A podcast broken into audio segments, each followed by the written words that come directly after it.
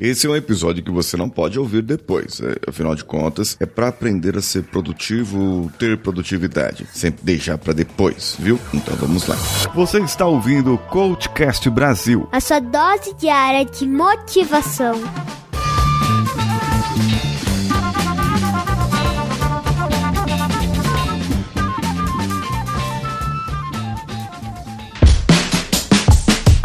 Muitos da área de produtividade acabam falando sobre, eventualmente, procrastinação. O empurrar com a barriga, o deixar para depois. Algumas pessoas são propensas a isso, pois têm a falta de alguns hormônios e fazem com que elas desregulem alguma parte do cérebro. Geralmente são pessoas que têm ah, aquele transtorno de déficit de atenção, o famoso TDAH. Mas agora falando de uma pessoa que não tem essa desregulação dos hormônios, a pessoa que está ali trabalhando, fazendo o seu, uh, o seu serviço e precisa fazer o seu planejamento. Ela acaba deixando as, algumas coisas para depois numa semana, na outra semana acaba deixando outras coisas, outras tarefas e quando ela vê acaba acumulando um monte de tarefas, um monte de reuniões pendentes e um monte de compromissos. Bem, essa pessoa procrastinou. Ela precisa então mudar, porque senão aquele acúmulo de tarefas, de negócios, de verificações, de reuniões, aquela agenda pendente pode causar alguns danos na pessoa. É isso mesmo, você pode ter ansiedade aumentada justamente por causa disso. Bem, então eu vou te dar aqui algumas dicas para que você não procrastine. Existem algumas pessoas que são defensoras do planejar diariamente. Eu sou defensor do planejar semanalmente. Se você planejar diariamente, você tende muito ao fracasso, justamente porque no seu dia vai acontecer alguns fatos e que você não tem controle.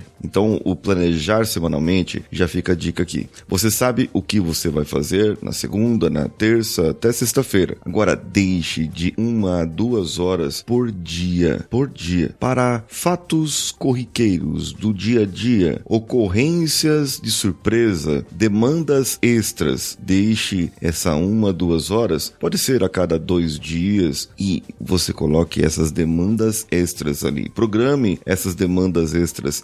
Preveja, porque elas vão acontecer. Agora, pegue nesse dia que você está separando ali, nesse dia que você está fazendo esse agendamento da semana, pegue aquilo que deu certo na semana passada. Anote aí o que, que deu certo. Quais foram as suas vitórias, os seus bons resultados da semana anterior. Veja que isso fez com que sobrasse tempo para você. Veja que isso pode ter ajudado você a realizar melhor, a ter melhores dados, a ter melhores reuniões. Essas pequenas vitórias, esses resultados que são bons, que foram bons na semana anterior, podem ajudar você nessa próxima semana. Agora, uma outra coisa. Qual é o seu grande objetivo? Não tem ainda? Então precisa definir um objetivo. Técnica SMART, objetivo específico, mensurável, alcançado, é, com resultado atingível pelo tempo e tudo mais. Eu já tenho episódio aqui do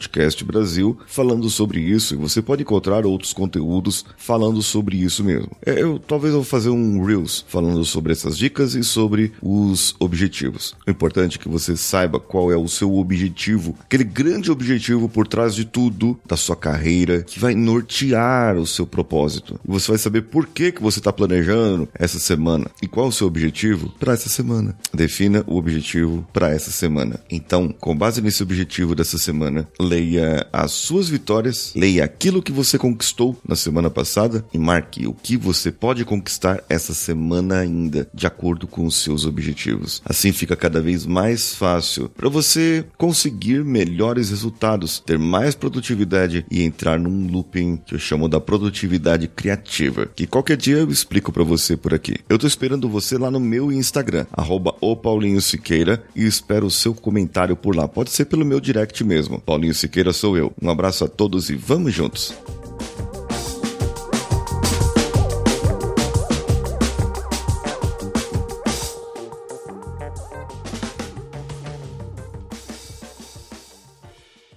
Esse podcast foi editado por Nativa Multimídia, dando alma ao seu podcast.